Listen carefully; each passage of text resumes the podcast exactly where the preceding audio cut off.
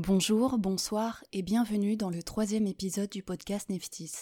Suite au vote du mois dernier organisé sur Instagram, le thème choisi est les addictions. On pourrait les définir en disant qu'il s'agit d'une dépendance très forte à une substance nocive, entraînant une conduite compulsive. C'est d'ailleurs ce qu'on peut lire sur Google. Sur Wikipédia, la définition est légèrement nuancée. Il s'agit de l'envie répétée et irrépressible de faire ou de consommer quelque chose en dépit de la motivation et des efforts du sujet pour s'y soustraire. Pour nous, il s'agit aussi de quelque chose qui prend de plus en plus de place dans le quotidien quelque chose qui, au lieu d'être une possibilité, devient un besoin ou un devoir. Les définitions peuvent être nombreuses et variées selon notre point de vue. Il nous semblait important de ne pas prendre parti, de ne pas faire un épisode blâmant les addictions ou au contraire faisant leur éloge. Notre objectif est de montrer la diversité des addictions, des différents rapports que l'on peut avoir avec notre addiction, mais aussi tenter de les comprendre, pour cet épisode, nous avons fait le choix de partir de nos avis personnels et de questionner nos propres rapports aux addictions pour, peut-être, mieux les identifier et pourquoi pas, vous transmettre ce que l'on aura appris sur nous-mêmes. Tour d'horizon sur les addictions qui nous entourent avec des messages vocaux recueillis par Gabriel, suivis du petit billet d'humeur proposé par Héloïne. Ensuite, Axel nous dresse le portrait de Janis Joplin, dans sa chronique musicale Entre le monde de la musique et les drogues. Julie nous parle de dépendance affective et comme d'habitude, nous nous quittons sur les recommandations culturelles. Et toi, c'est quoi tes addictions? Tabac, caféine, peut-être amour. Le chocolat. Les écrans. Le sucre. Les séries. Instagram. En ce moment, je suis complètement euh, dépendante des écrans, ordinateur, euh, téléphone, euh, etc. Et c'est une dépendance malgré moi. La musique, courir, la NASCAR et le chocolat. Je ne crois pas avoir d'addiction. Moi, je suis addict à la nourriture. Bien moi, mes addictions sont le café et les cigarettes, les jeux vidéo de stratégie, l'adrénaline et le jeu citadelle. Cigarettes, l'alcool, les livres, la musique, les projets, l'approbation des autres, les chats. Pour moi, ce sont les films, les séries et les jeux vidéo, parce qu'ils me permettent de rêver et de m'évader. Manger, acheter de la nourriture, me peser. Niveau addiction, dans le concret, il y a le cannabis et le tabac, depuis 7 ou 8 ans maintenant, qui au quotidien imposent un état physique assez handicapant par moments. Sur un plan plus immatériel, même si ça peut paraître niais, j'ai une sorte d'addiction aux gens, à leur affection, leur amour et leur reconnaissance et approbation envers mon être et mes actions. J'ai arrêté la cigarette il y a quelques mois, au mois de mars, pendant le premier confinement. Et euh, j'étais confinée toute seule, donc j'étais vraiment avec euh, moi-même, on va dire. Et, euh, et j'avais plus ce truc-là de la cigarette sociale, euh, de fumer en même temps que quelqu'un d'autre qui fume, de fumer pour marquer le fait que ce soit une pause. Donc j'ai essayé d'être beaucoup plus à l'écoute de moi et de mon corps et de voir à quel moment j'avais vraiment envie d'une cigarette et et à quel moment c'était par habitude que je le faisais. Et comme ça j'ai réussi à réduire petit à petit à, à fumer et j'ai compensé grâce à des chewing-gums à la nicotine. Et, euh, et depuis j'arrive à, être de nouveau dans un monde social avec des, gens qui, euh, qui fument sans avoir besoin de fumer en même temps qu'eux. Et euh, il m'arrive de fumer de temps en temps des cigarettes, mais c'est vraiment très rare et c'est vraiment quand j'en ai envie et par plaisir. Et, j'essaye de m'écouter vraiment pour pas retomber dans une addiction ni dans une habitude de, de fumer.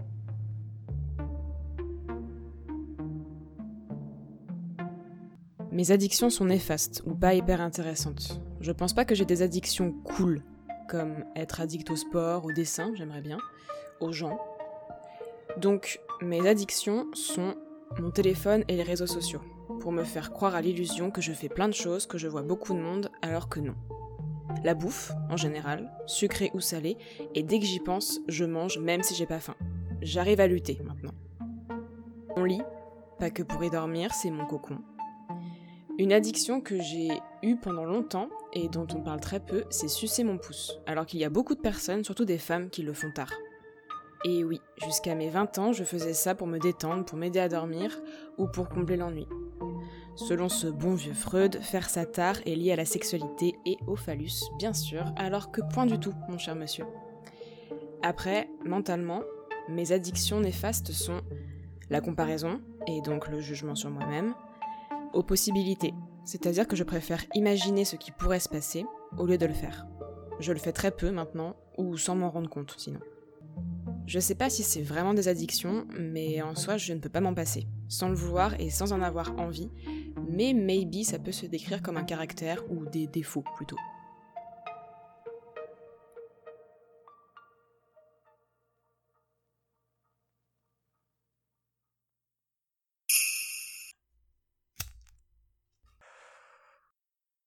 Je savais pas vraiment de quoi vous parler ou par où commencer. Ce que je sais, c'est que j'ai des addictions. J'en suis consciente et je vis plus ou moins avec en essayant entre guillemets de les soigner. Je suis addict à la weed, aux écrans, au sel, aux gens, à l'art en général et à tout plein d'autres choses à des degrés différents, je dirais. Au final, il y a plein de choses j'aurais du mal à vivre sans. Genre mon lit pour commencer, mes vêtements, mon chat, apprendre de nouvelles choses, rencontrer des gens, parler aux copains et aux copines. Après, je sais pas si on peut dire que c'est vraiment des addictions, mais je pense qu'il y a plein de choses dont je suis plus ou moins dépendante. Et je pense pouvoir dire que je suis pas la seule. Il y a juste à écouter les réponses qu'il y a eu juste avant. On est tous plus ou moins addicts à plein de choses, même si on s'en rend pas compte. Et je pense, il y a certaines choses qu'on n'ose pas s'avouer être des addictions, parce qu'en lui-même, le mot addiction est connoté super négativement. C'est dur d'assumer avoir des addictions, de se dire je suis addict. Il y a un peu un sentiment de honte derrière. Alors que je pense qu'il ne faudrait pas. Déjà pour que les personnes qui souffrent de dépendance grave n'aient pas honte de se faire soigner, mais aussi parce que chaque addiction n'est pas forcément selon moi négative. Si on prend la weed, je fume, et je peux dire que je suis addict à ça, même si c'est pas agréable de se l'avouer, certes. Mais même si je pense que je devrais ralentir pour ma santé, pour mon corps, je pense pas que ce soit si négatif que ça pour moi. Dans le sens où si je fume, c'est parce que ça me fait du bien. Ça m'empêche pas de travailler, de réussir mes études et de me lancer dans plein de projets artistiques différents. Et ce qui me saoule le plus, c'est tous les clichés qui sont associés aux gens qui fument. Le fait d'être amorphe, d'avoir les neurones grillés, d'être capable de rien. J'en connais plein des gens qui fument, d'âge et de milieux sociaux différents et qui réussissent plus ou moins dans la vie. Après, certes, c'est mauvais pour le corps, mais comme tout plein d'autres choses qu'on consomme au quotidien, mais qui pourtant ne sont pas jugées négativement. J'ai pas envie que ça devienne une généralité. J'ai pas envie de voir tout le monde fumer parce que je sais que c'est pas bon pour le corps que ce n'est pas bon d'être dépendant de quelque chose de néfaste pour soi, mais au même rang que l'alcool, que les réseaux sociaux et plein d'autres choses. J'ai surtout envie qu'on arrête de voir ça comme quelque chose de mal, de juger les gens qui consomment, d'avoir des a priori sur eux alors qu'on ne les connaît même pas. Je pense qu'il faudrait arrêter de voir les addictions comme quelque chose de négatif pour plein de raisons différentes, mais sans oublier que cela peut être dangereux. Après tout, ça ne reste que mon avis. Vous n'avez pas à boire mes paroles ou à penser comme moi. Je vous invite même au contraire.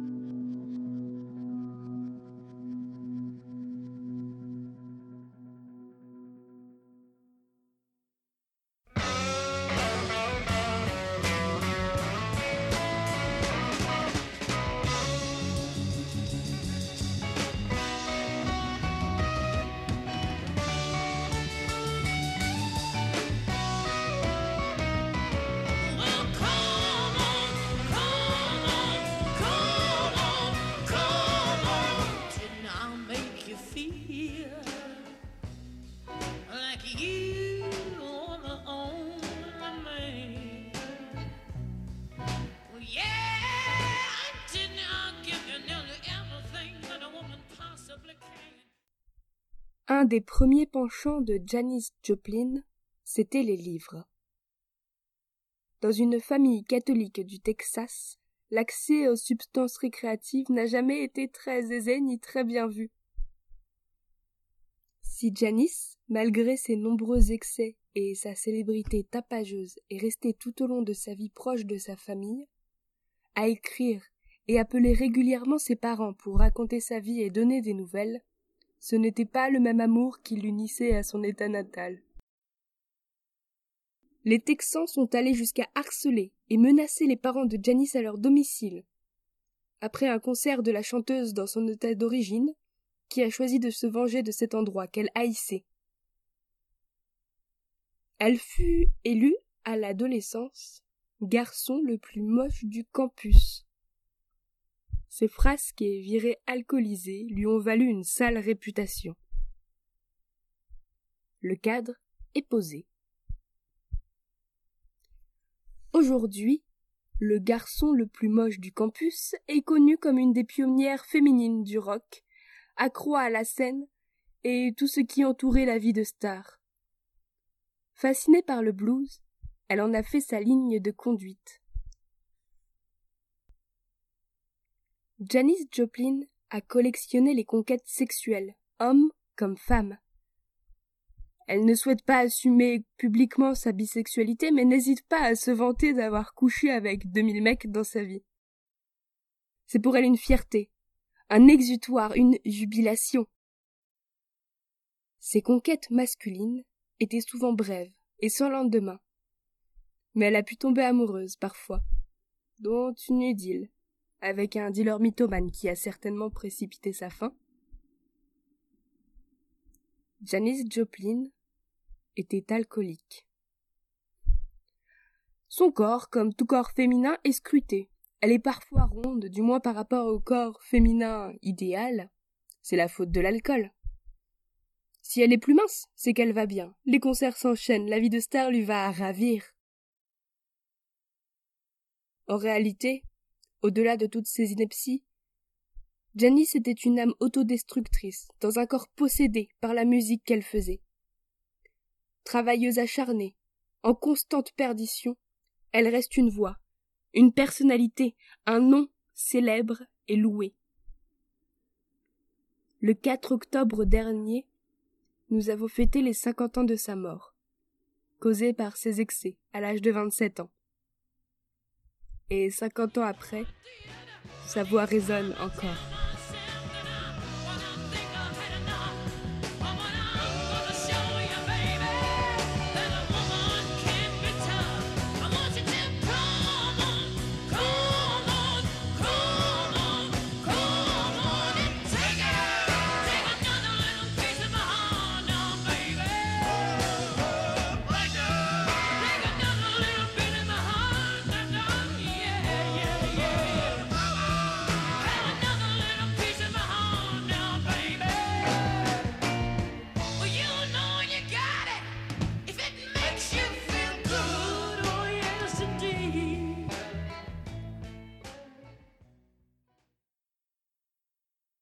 J'adorerais vous proposer une vraie définition de la dépendance affective avec un guide pour la reconnaître et même la prévenir, ainsi que tous les remèdes pour la contrer, et de là, vous garantir à tous et toutes bonheur et prospérité. Mais pour ça, il faudrait que je me fasse passer pour une psychothérapeute expérimentée et reconnue, et il me faut vous avouer que ce n'est pas le cas. Voilà, c'est ça aussi le podcast Neftis, c'est de l'honnêteté. Bon, ce que je peux par contre vous dire, puisque c'est un professionnel, un vrai de vrai entendu sur France Inter qui me l'a dit, c'est qu'effectivement, le love, au sens très large, donc désir, euh, amour, passion, eh bien, le love fait entrer en jeu certains mêmes neurotransmetteurs que la prise de drogue, et met en route également le cycle du désir-récompense, ce qui peut donc mener au manque et à la frustration. D'ailleurs, fun fact, dans cette liste des machins du cerveau qui sont activés par la passion, le désir et tout ça, on retrouve notamment la dopamine qui s'écrit dans le jargon scientifique DA. DA comme l'acronyme de dépendance affective que j'ai écrit un nombre incalculable de fois dans ce document tandis que j'épluchais les sources à peu près potables sur le sujet. Voilà, la boucle est bouclée. Bon, maintenant que je ne vous ai rien appris sur la façon dont la dépendance affective fonctionne dans nos petites têtes, je peux vous résumer un peu d'où il semblerait que ça vienne. Christelle Albaret, psychothérapeute et animatrice d'une chaîne YouTube de vulgarisation, nous parle des besoins affectifs fondamentaux, censés être comblés au cours des premières années de nos vies. Il y a dedans être écouté, valorisé pour nos compétences, avoir la possibilité de prendre la parole, de s'exprimer, se sentir sécurisé, respecté, etc. Il s'agit bien sûr d'une liste non exhaustive, mais je dirais que globalement nous parlons là des besoins qui nous permettent de tendre vers une autonomie et une assurance de notre être. Et donc, si l'un ou puisqu'ils sont relativement connectés entre eux, plusieurs de ces items ne sont pas cochés au cours de l'enfance, ou encore si l'on fait face à un moment donné à un événement traumatique remettant en question certains de ces besoins, on peut être plus facilement sujet ou sujette à la dépendance affective. Et donc, comment elle se traduit celle-là? Eh bien là encore, la réponse est plurielle. Il y a évidemment la fameuse sensation de manque, inhérente au concept d'addiction, une nécessité d'être en contact constant avec l'être addictif, de préférence physiquement, une peur quotidienne ou presque de le voir partir, et on peut observer, dans certains cas, une incapacité croissante de la personne dépendante à différencier ses propres besoins de ceux de l'autre personne, une tendance à vivre par procuration, à coller ses propres besoins sur l'autre personne et donc à y répondre. Et c'est là que la personne dépendante entre dans un cercle vicieux, puisque l'être en face finira instinctivement par s'éloigner, créant du manque, amenant la personne dépendante à combler ce manque, mais chez l'autre, du coup. Et en même temps, imaginez, vous n'avez pas faim, et on vous force à manger. Au bout d'un moment, évidemment que vous allez chercher à prendre de la distance, sauf que la personne qui vous donne à manger, elle a besoin de le faire, et elle ne mangera pas tant que vous, vous n'avez pas mangé. Bon, c'est très simpliste hein, comme euh, analogie, et comme pour tout dans la vie, la dépendance affective peut prendre plein d'autres formes. La réaction normale à l'écoute de cette petite biographie de notre copine la dépendance affective, c'est de vous demander si vous n'êtes pas vous-même sujet ou sujette à cette pathologie. Et oui, pathologie, je l'ai dit, est-ce que ça rentre dans la définition exacte? Je n'en sais rien. Mais le monsieur qui m'a dit que la prise de drogue et la passion mettaient en jeu les mêmes neurotransmetteurs m'a aussi dit que si on n'a pas de molécules, pas de médicaments pour soigner une dépendance affective, il y a des moyens psychothérapeutiques. Bon, bref. Êtes-vous dépendant, dépendante, affectif? Eh bien, pour en avoir le cœur net, j'ai fait un test sur pathologie.com, pathologie au pluriel. J'ai répondu à une succession de questions sur mon rapport à l'autre et à moi-même en termes de confiance, de gestion des problèmes, etc. Et voici ce que m'a dit psychologie.com.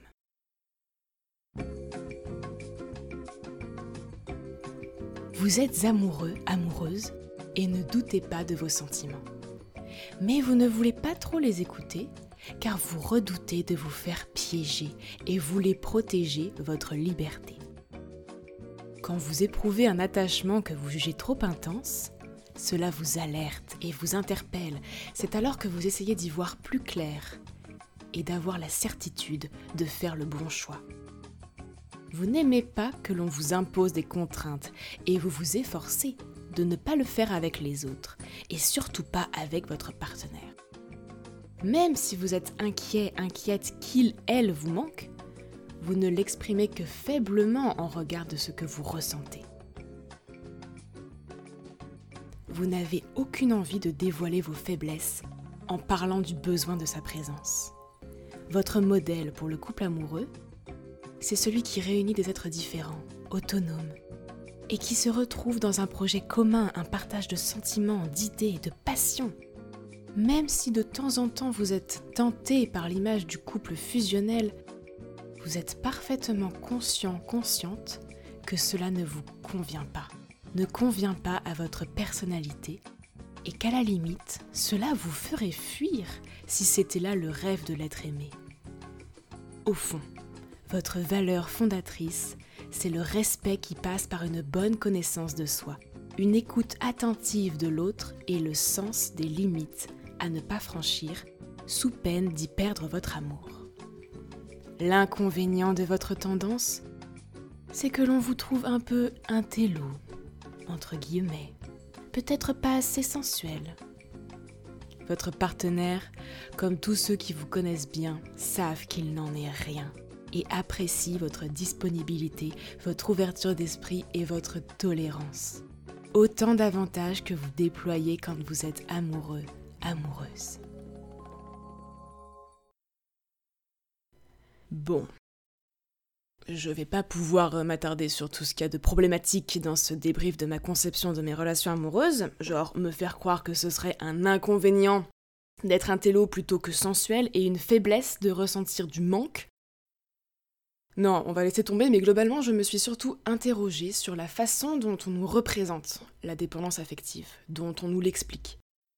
Elle est où, la frontière, avec l'amour pur et simple? Parce que, désolé pas désolé, mais quand je suis full love avec quelqu'un, quelqu'un que j'ai l'habitude de voir régulièrement, le moment où on va devoir se séparer pendant quelques semaines, bah ouais, ça fait des choses à mon petit cœur, et pourtant t'as capté. Psychologie.com, il dit Je suis pas dépendante. Bon, en vrai, je vous l'avais dit, hein, c'est un sujet pointilleux sur lequel j'ai pas envie de vous faire faire fausse route.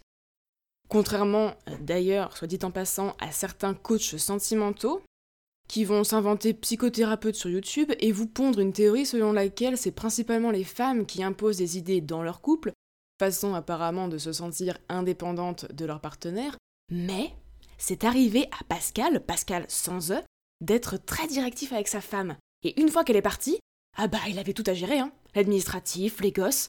Bref, il était devenu dépendant affectif sans s'en rendre compte.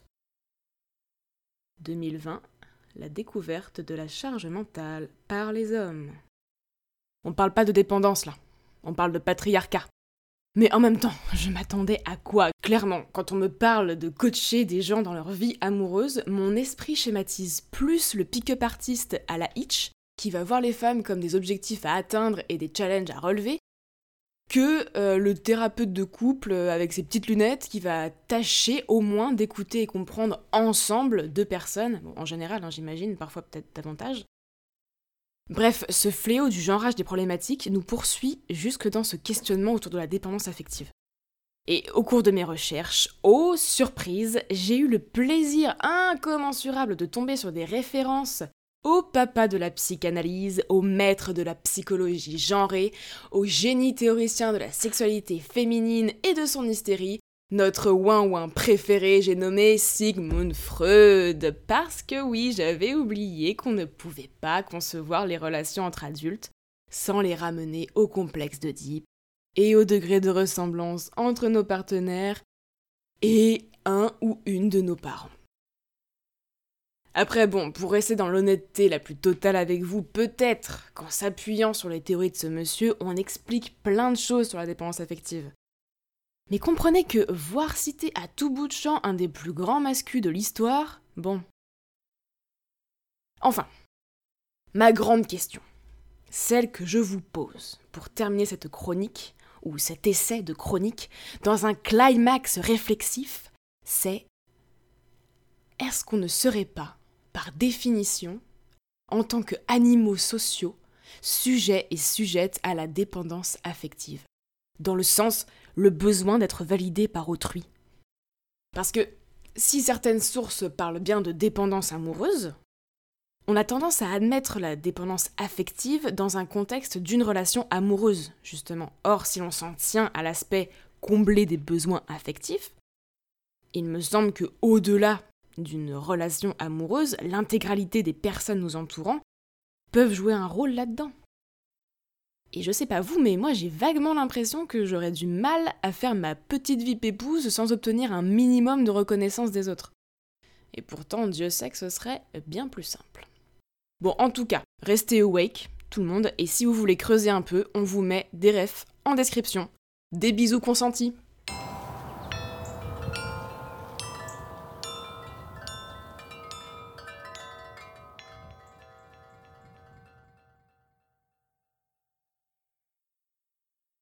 Mais tu n'as besoin de rien, tu as déjà tout, je lui dis.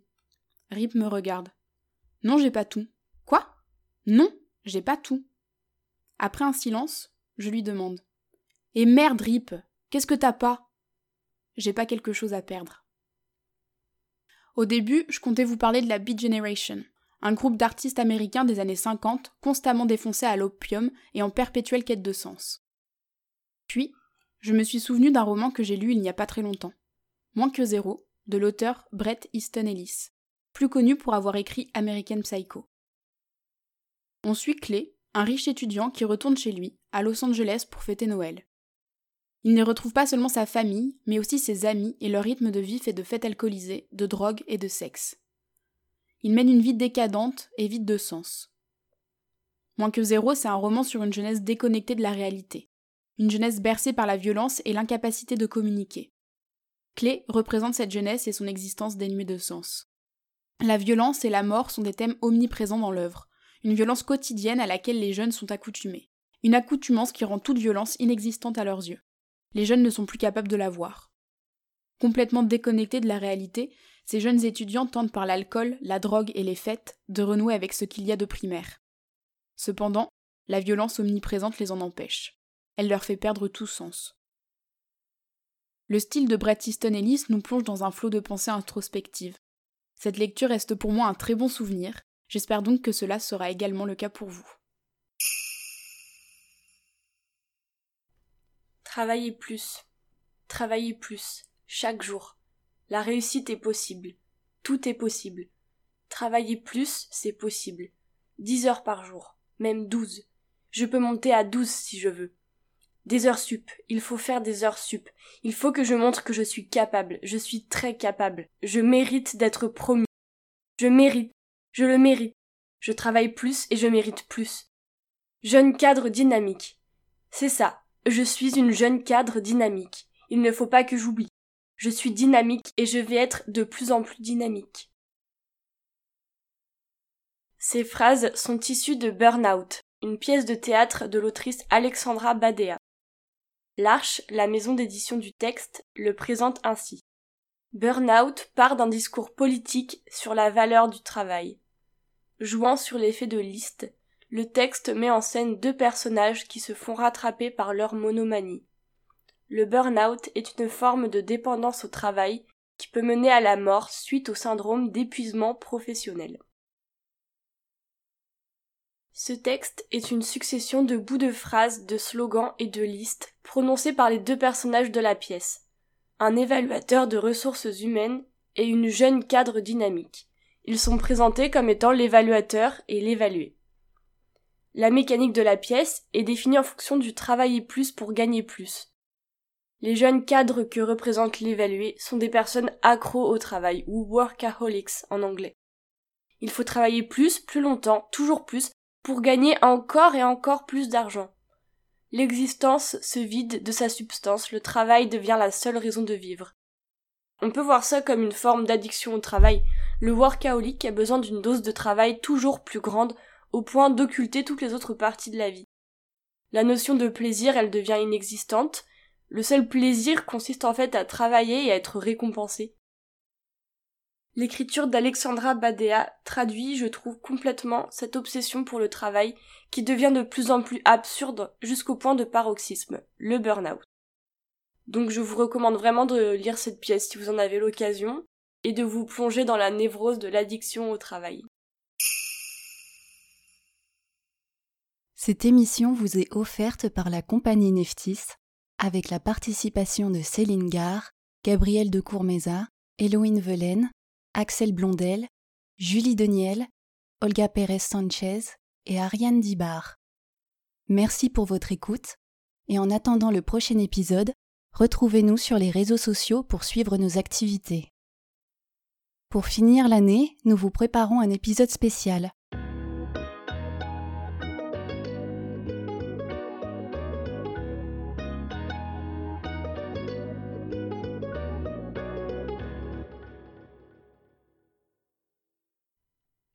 Pour finir l'année, nous vous préparons un épisode spécial. Retour et coup de gueule sur cette année 2020 qu'on sera très heureux et heureuse de quitter.